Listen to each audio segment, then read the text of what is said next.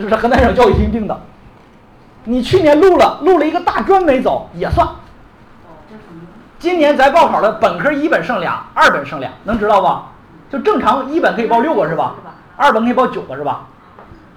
但是现在一一批就剩俩了，能不能理解？啊，专科不受影响。那你去年专科没走，今年还上专科，痛苦啊！所以说在这个地方很重要啊。还有一点就是你的户籍很重要，因为我们的河南省广大地区它有很多的优惠政策。比如说在刚刚上来这个讲台之前，我们河南省教育厅刚发一个文，还新鲜热乎的，五千人是吧？五千人，啥概念？我的老天爷啊！扩五千个全科小学教育教育老师。也就是说，你未来想端铁饭碗，机会来了，是不是？而且这个河大和河师大也参与进来了。往年只有信阳师范学院、南阳师范学院、洛阳师范学院、郑州师范学院，还有开封大学，今年也参，哎，不是那个焦作大学也参与过来了。开焦作那焦作师专哈，焦作师专也参与进来了。所以说，招五千个未来带岗的、带岗的小学老师，想当老师的机会来了。这一定是有编制了，一定是签合同有编制了，所以说这五千人相当于是扩招，而且今年把啥呢？把全科小学教育的本科批次录取提高到了本科提前批，能理解吧？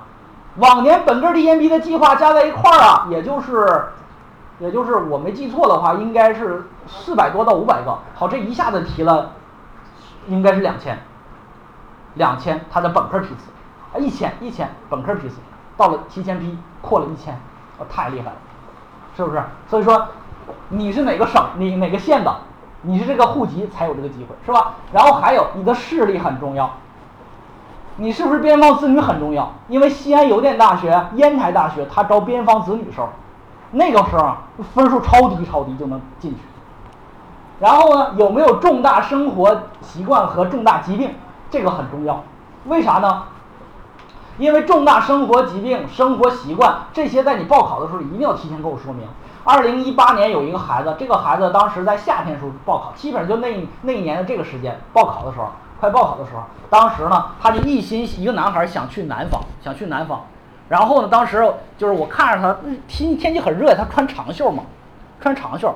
后来他去洗洗脸的时候搂起来了，我看到有这个白癜风，理解吧？白癜风。当时呢，你你不能直接跟那孩子说，基本上他他遮掩他就不想让人说的。我说孩子是这样哈，南方的气候呢，热长冷暖，冷短。然后呢，呃，我在南方待过，上海待过，基本上每天都得冲凉。还有一点的话，热到什么程度？热到你这么穿长袖肯定受不了。然后这孩子秒懂，老师你帮我选个北方的吧，能不能理解？所以说还有一点，就是我们很多的一些家长和同学一心想去南方，是不是？其实你会发现，想去南方的人是没有在南方待过的人。你发现没有？真正在南方待过的人就知道南方到底咋回事了。那个地方冬天冷的要死，妈夏天热的要死。上海黄梅天儿刚刚是太阳高照，瞬间就是黑黑云压城，然后呢马上晴开雾散，接下来再给你泼一次。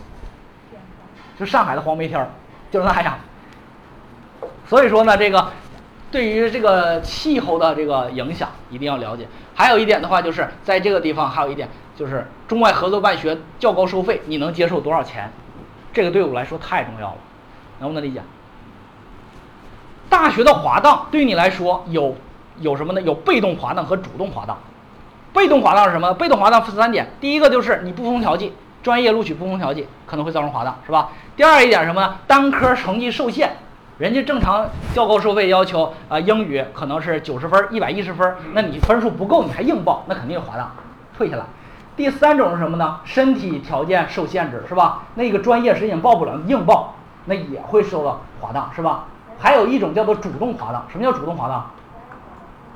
就是录了，录了，最后不去了，最后没放弃了，为啥？去年有个孩子差点发生这个事儿，当时呢给他。我给他报考那个学校呢，当时我就说这个学校呢是这个家长比较看重的，来到这儿比较看重的。老师，我想去这学校，就是北京林业大学的教科收费，在一本里边招生，知道这学校吧？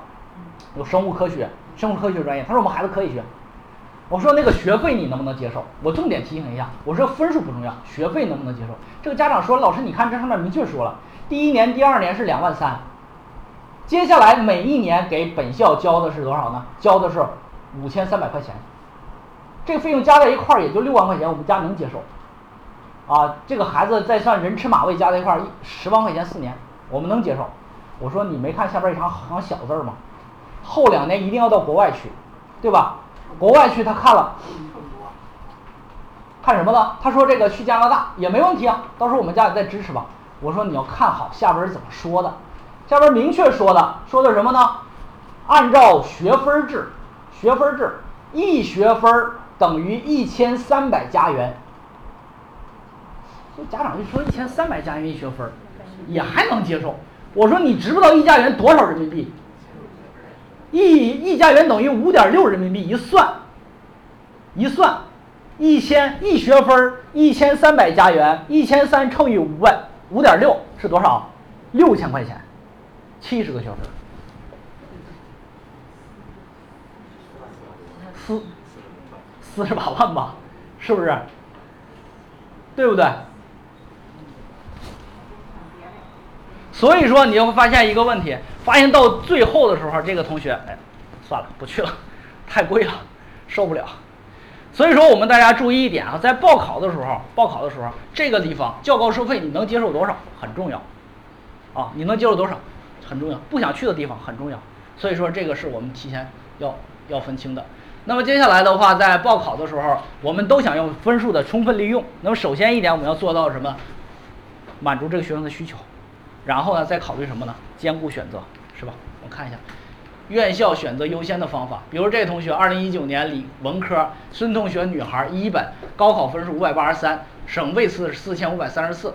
然后呢，一本批次是五百三十六，想未来读研，上个好地方，去个好学校，喜欢学英语，这就是他的一个需求和想法。那么我们在报考的时候呢，我们首先一点来看，正常来讲，其实报志愿呢，基本上就是位次匹配了，是不是？我们大家都知道，他这个分数位次是四千。五百七十四位，那么对于这个地方的学校，是不是就是说我们说的稳的学校？是不是？好，那么在接下来往上的学校，是不是就是他冲的学校？往下的学校就是他保的学校，是不是这个道理？很多的一些其实报考的数据没有那么复杂，就是这个道理。好，那么报考的时候呢，冲的学校，往上冲的学校，这个时候你在选的时候，你帮他选哪个学校，或者是这个学校你帮他选哪个？选哪个学校合适？如果是你们孩子，你帮他选哪个学校合适？为此稳定性报考。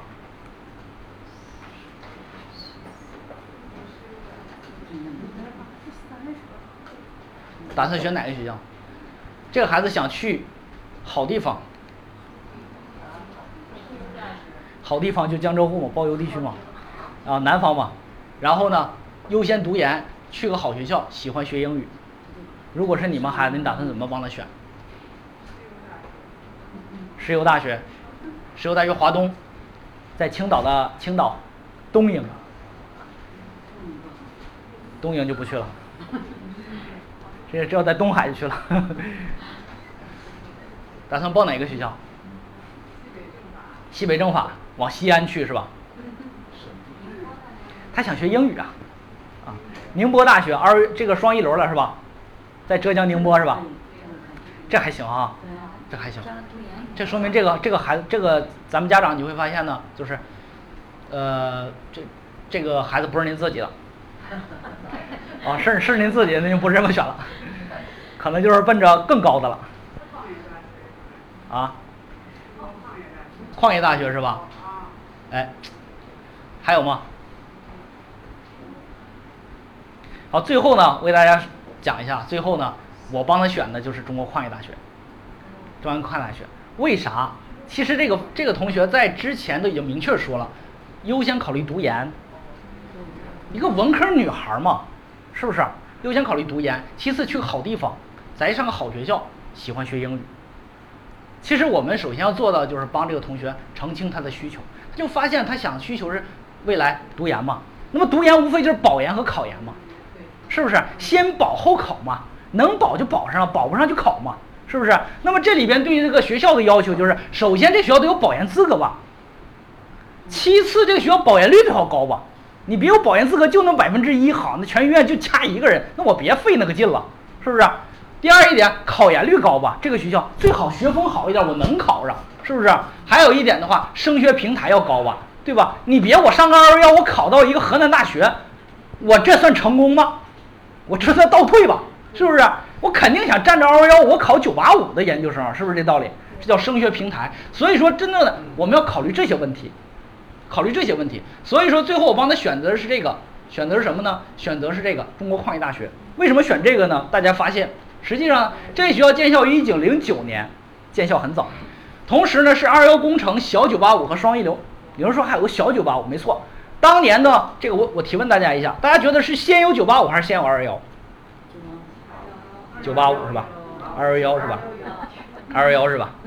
对吧？这个，这个，这个，我们教教育部幸亏没听大家的，听大家整乱套了，到底该选九八五，该选二幺幺，对吧？我们中国人经常有一个想法，就先可牛逼的来，对不对？其实是先有二幺幺，二幺幺是当年还是国家教委的时候啊，教委教委当时一九九一年定向，到一九九六年选择第一批。到二零零七年，先后历时一十四年、一十七年的时间，选了多少呢？先后选了七批学校，一共入选了一百一十二所，最后有四个学校一分为四，所以说现在二幺幺落线另外一百一十六所，能理解吧？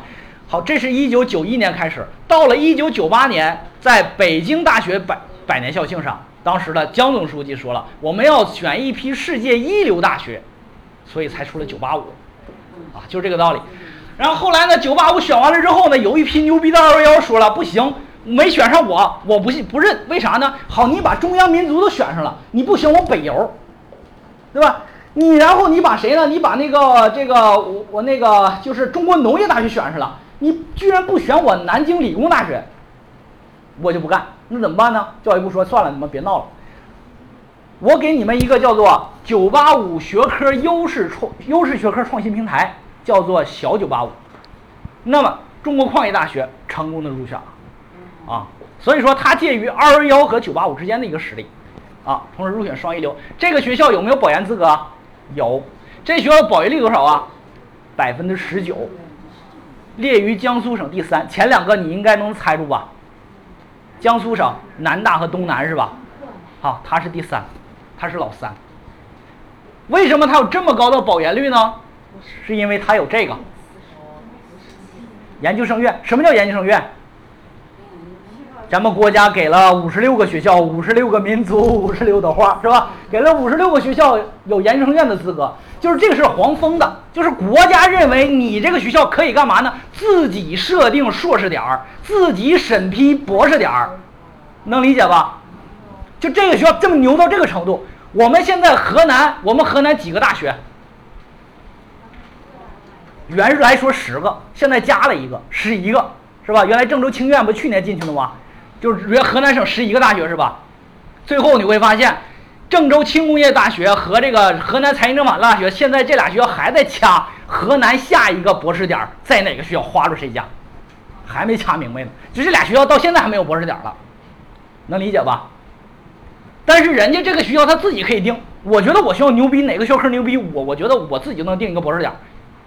他只需要报上去，教育部咔大笔一挥，好，你就有博士点了，就这么厉害，能不能理解？